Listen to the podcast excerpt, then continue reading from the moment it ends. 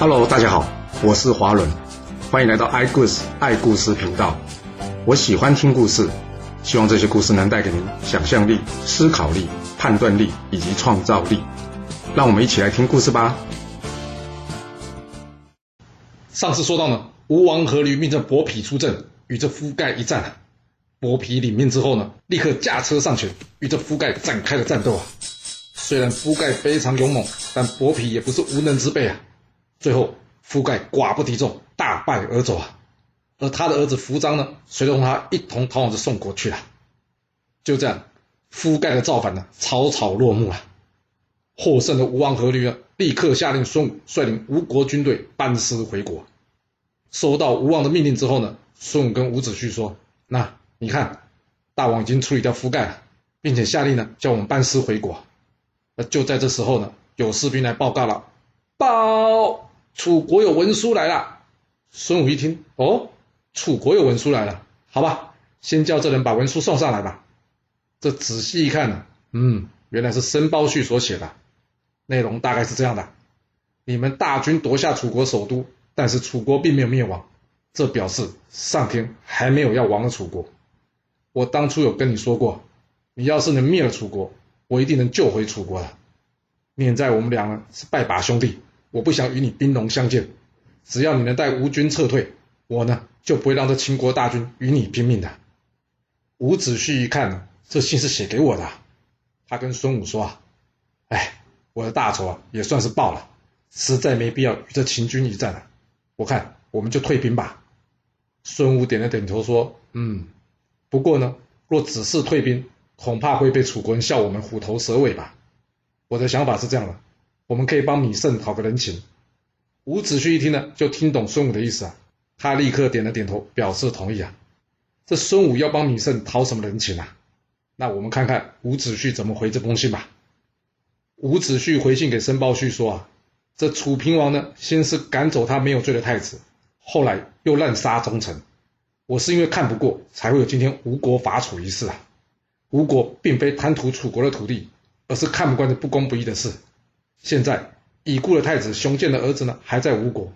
若是楚国愿意让米胜回国，让他可以祭祀他的父亲，这件事就算是结束了。我也不愿意与你兄弟交战了，你看怎么样？申包胥拿到伍子胥的回信之后呢，他拿去跟公子申报告。公子申一看，正好，这正合我意，就让米胜回到楚国来吧。而一旁的沈朱良听到这话了，他与公子申说：“这恐怕不好吧？毕竟米胜爸爸被杀。”他对楚国会不会有所记恨呢？公子申说：“哎呀，这一看就知道是吴国在找下台阶，我们总该给吴国一个台阶下吧。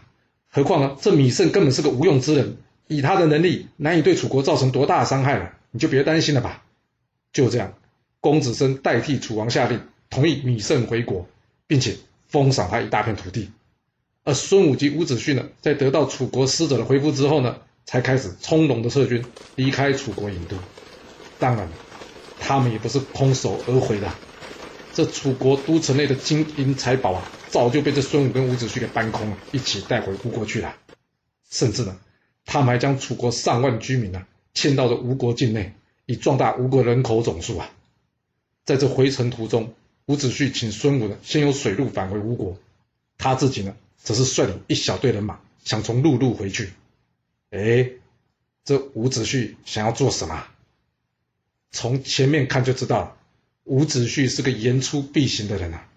他在逃亡期间曾经答应过要报答的人，现在他飞黄腾达了，他呢可没有忘记这件事啊。于是呢，他带着这一队人马呢，先去找这东高先生跟黄埔纳先生了，想要好好答谢他们。不过呢，这两人早就已经不知去向了，甚至连东高先生的房子都不见了。哇，有没有跑得这么彻底啊？见到这个状况，伍子胥也只好叹了口气离开了。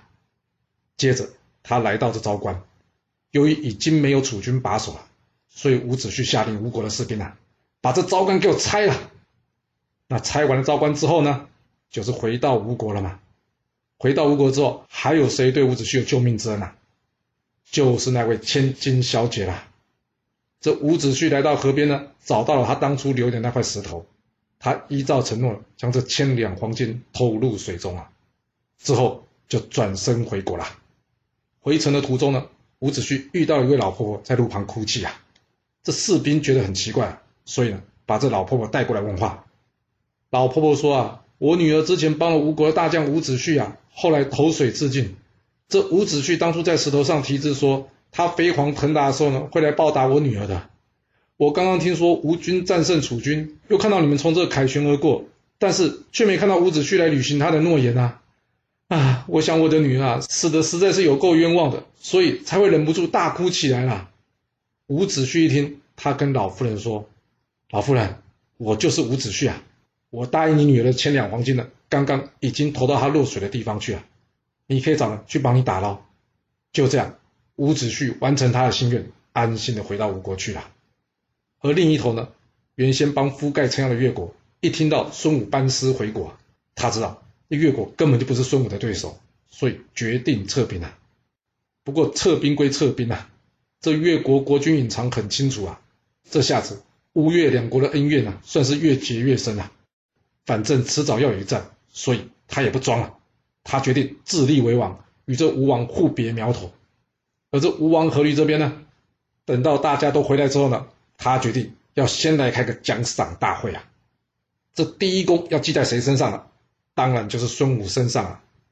但阖闾万万没想到，孙武在谢过他赏赐之后啊，竟然告诉他说他要辞官返回山上隐居。哎，哇，这怎么行？这孙武可是人才！于是呢，阖闾叫做伍子胥去劝孙武啊。这伍子胥呢，拿到阖闾的命令之后呢，他跑来跟孙武说啊：“哎，你是怎么了？”你这好好的有福不享，为什么要离开啊？伍子胥万万没想到啊，这孙武反过来跟伍子胥说啊：“伍子胥，我当你是朋友，才私底下跟你说这话。吴王自从战胜楚国以来，他已经目空一切，快听不下我说的话了。看来吴国的灾难就快降临了。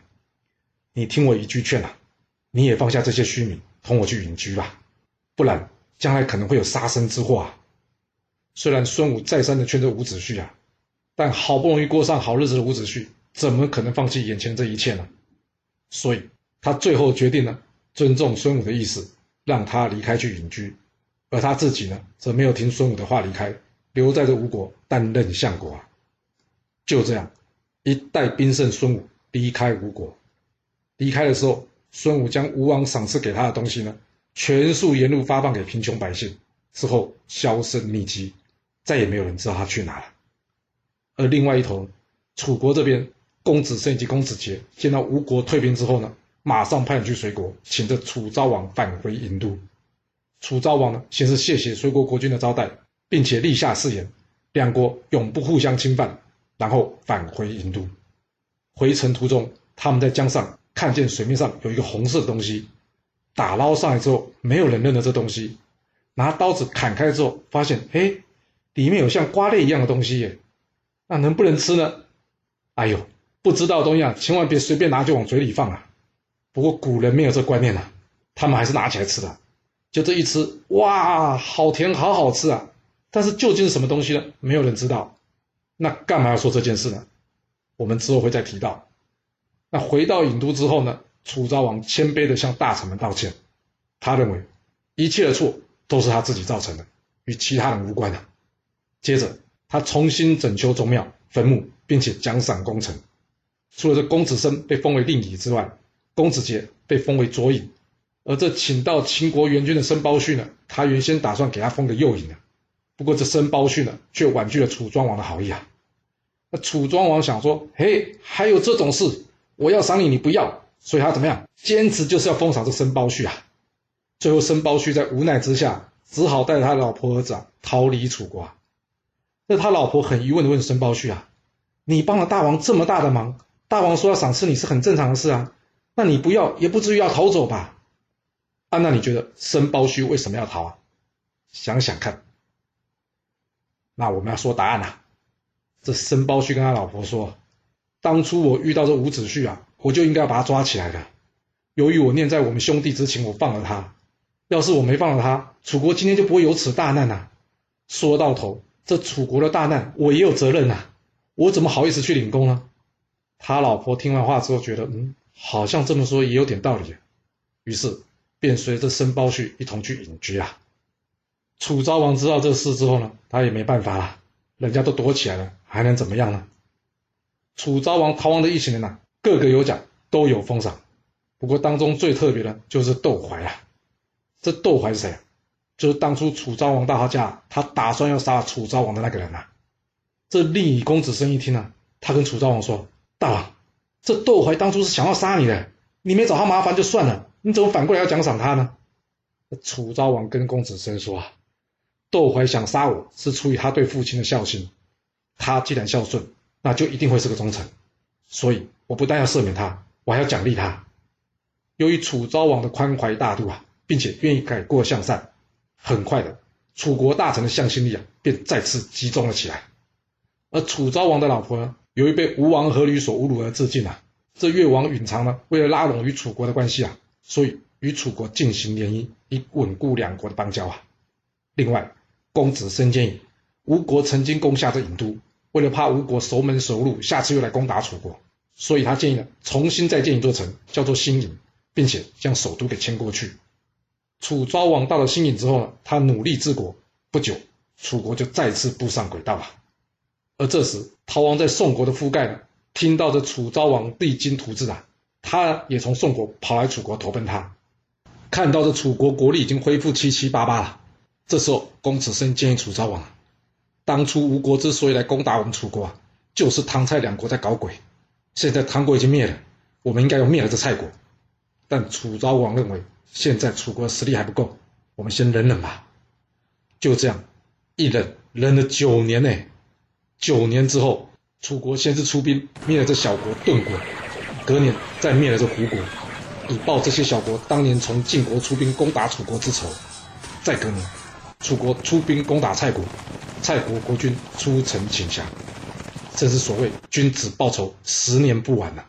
他总共花了多少年？十一年呢。那楚国的故事呢？我们这边要先暂时休息一下，接下来再回头说说齐国这边啊。这齐景公之前见到这晋国联合十七路诸侯呢，却无法讨伐楚国。他想，哎，这晋国也太不给力了吧？看来这盟主应该要换人做了吧？所以他联合郑、魏等国自封为盟主啊。不过这鲁国掌权的季孙义鲁却不买他的账，先是这季孙义鲁呢赶走这鲁国国君鲁昭公。齐景公想收留这鲁昭公啊，但是季孙一鲁啊却坚决不同意啊。齐景公想说：“那好吧，我就把这面子卖给你季孙一鲁啊。”所以呢，他让这鲁昭公啊流落外地，无人收留，最后客死异乡啊。没想到这面子都已经卖给这季孙一鲁了，这季孙一鲁呢，却因为与这晋国的巡逻啊私底下有暗盘，进而转投告到晋国，而不侍奉这齐国啊。哇，这是可忍，孰不可忍啊！所以呢，齐景公开始派人呢侵扰这鲁国。而鲁国自从鲁昭公起啊，大权已经被这季孙氏、孟孙氏、叔孙氏，也就是三桓呐，完全给掌握了。这国君呢，基本上已经是个摆饰品了，连自己的大臣都没有。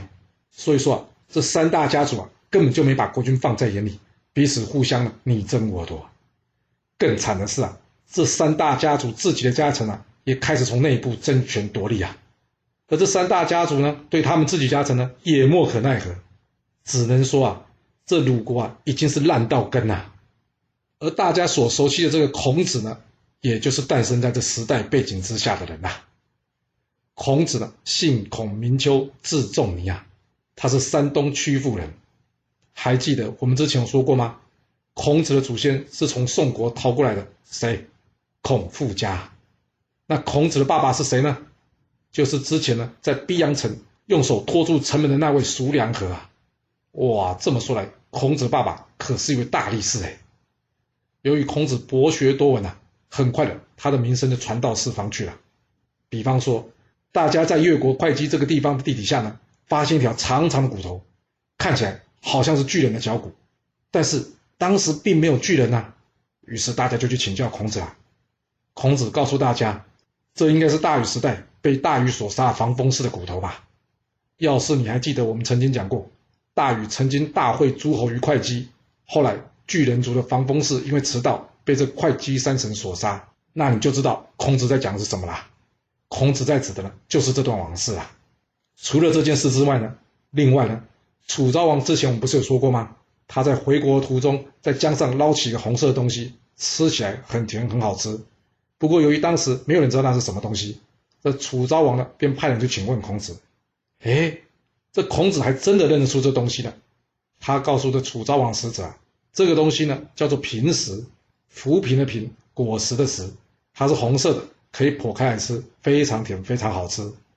由于这浮萍没有根嘛，它很难结成果实，所以呢，就算经过千年百年也难得一遇啊。要是能得到这东西啊，就会有什么？就会有善而复聚。衰而复兴的征兆啊，简单来说就是会不好变好了。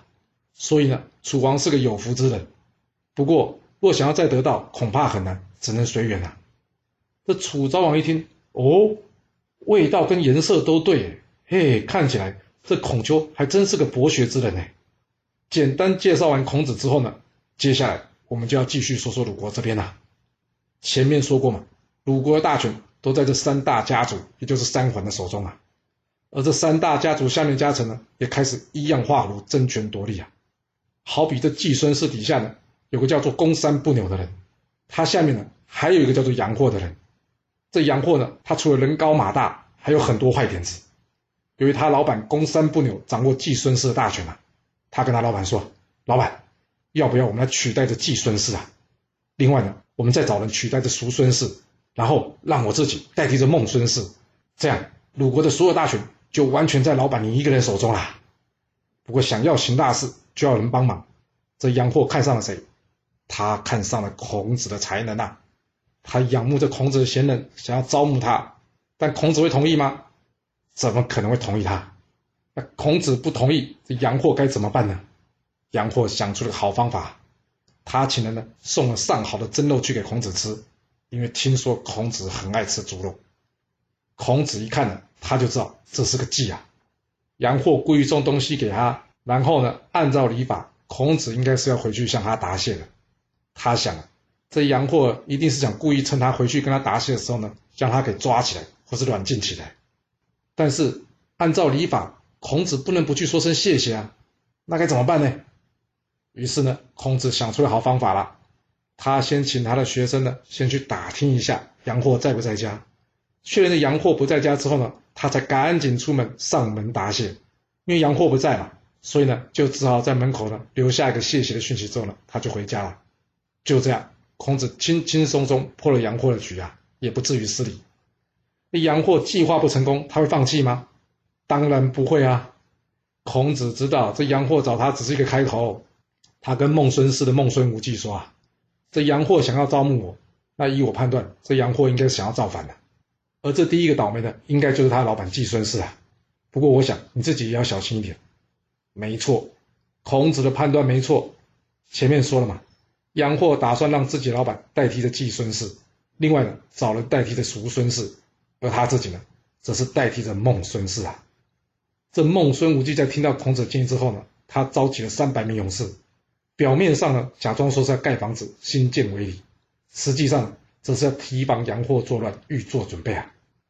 到了八月，杨霍假借祭司呢，请他的大老板祭司吃饭。这孟孙无忌一听，他就知道，嗯，可能有变化了，所以呢，赶紧派人暗中跟监打听这杨霍的一举一动啊。到了祭祀的当天啊，杨霍跟他弟弟杨岳两个人呢，亲自来到他老板祭祀门口来接他。这杨霍在前，杨岳则是在后。除了驾车的人以外呢，随行的人全都是杨霍的人。那祭司知不知道有问题啊？还好，他还够机警。他想，怎么会这样？全部都是杨霍人，这不对劲啊！于是呢，他小小声的跟他的司机说：“你能带我去孟孙氏那吗？”而这司机也很灵哦，他马上就知道老板的意思哦。他先不动声色，所以杨霍一行人慢慢的走。等到来到了大街上之后，他趁杨岳这个一不留神啊，马上将这马的掉头啊，朝着孟孙氏那里狂奔啊。杨岳一看，他大声叫说：“哎，你走错方向了！”但看看祭司里都没理他，疯狂的跑。这杨岳知道，哎呀，糟糕，应该是我们计划被这祭司识破了。这一不做二不休啊，他立刻追了上去啊。这祭司一路狂奔啊，逃逃逃，逃到了孟孙无忌那，然后大喊着说：“孟孙救我啊！”这孟孙无忌因为早有准备啊。所以呢，他立刻叫这些假扮工人的勇士啊，准备迎战啊。而这杨岳呢，一路追过来，他哪里会想到孟孙氏也有准备啊？结果呢，他贸然的往前一冲啊，立刻进入这孟孙氏的火力范围之内，当场被这乱箭射死啊。而另外一头呢，走在前面的杨慧一看，哎，怎么后面的没跟上来啊？他回头一问才知道啊，事情有变啊，所以怎么样，赶紧回头来找。而就在这时候呢，刚好遇到杨岳被杀退的手下，他们跟杨霍说啊，杨岳刚刚已经被孟孙无忌所杀了。哇，杨霍听到这话，他可火了，他立刻进宫呢，先把这鲁定公给抓起来。在这路上呢，他遇上了叔孙氏的叔孙周仇啊，他呢也把他顺便给抓了起来。然后杨霍发动甲士攻打这孟孙无忌啊。杨霍先是放火烧这孟孙无忌防守栅栏，接着他的一轮猛攻啊，眼看着孟孙无忌就快要守不住了。就在这时候，孟孙无忌的家臣公炼阳率兵赶到，他立刻上前与这杨霍呢站了起来。两人交手大约五十回合啊，看看呢，这公炼阳并不是杨霍的对手哎。眼看他就要败下阵来了，不过杨霍万万想不到的是，因为就在这时候呢，杨霍的阵营之中啊，这个原先被他抓来这个叔孙周仇啊，他突然间灵机一动，他大声的喊着说：“糟了糟了，杨霍输了！糟了糟了，杨霍输了！”啊，他这一喊呢，这杨霍的士兵们一时慌乱手脚，开始撤退。而就在这个时候呢，孟孙无忌的另外一位家臣也赶到啊，杨霍就在这双拳难敌四掌之下，只好退了下来先呐。接着。季孙、孟孙、叔孙三家率领士兵啊，猛攻这杨霍。杨霍眼看自己寡不敌众，只好放火逼退这三家士兵。最后自己呢，冒险穿越这火堆突围，逃往这齐国啊。这齐国的大夫鲍国建议齐景公说：“这鲁国目前有孔丘在，我们没有必要与这鲁国为敌。我建议把这杨霍抓起来，送回鲁国，当做两国友好的伴手礼啊。”齐景公一听，嗯，有道理。像这种背叛主人的小人，我也不爱。所以呢，他立刻下令将这杨霍给抓起来，准备送回去给鲁国的。哦，这杨霍实在是有够惨的，想害人不成功，结果呢被打成了落水狗啊！随着杨霍被抓，这鲁国的乱世就结束了吗？还是鲁国会有更乱的乱世呢？这故事会如何的发展呢？我们要到下次才能跟各位说喽。好了，今天就先说到这。若喜欢我的故事，记得动动您的手指，给我五星评价，或是追踪、订阅以及分享哦。当然，也欢迎您留言分享你对这一集的想法，或是你也可以请我喝一杯咖啡或是饮料，让我有持续创作的动力。其实历史就是顶层阶级的生活记录，了解他们的思考方式以及作业模式，才有机会改变您的未来。谢谢您来听我说故事，我们下次再见喽。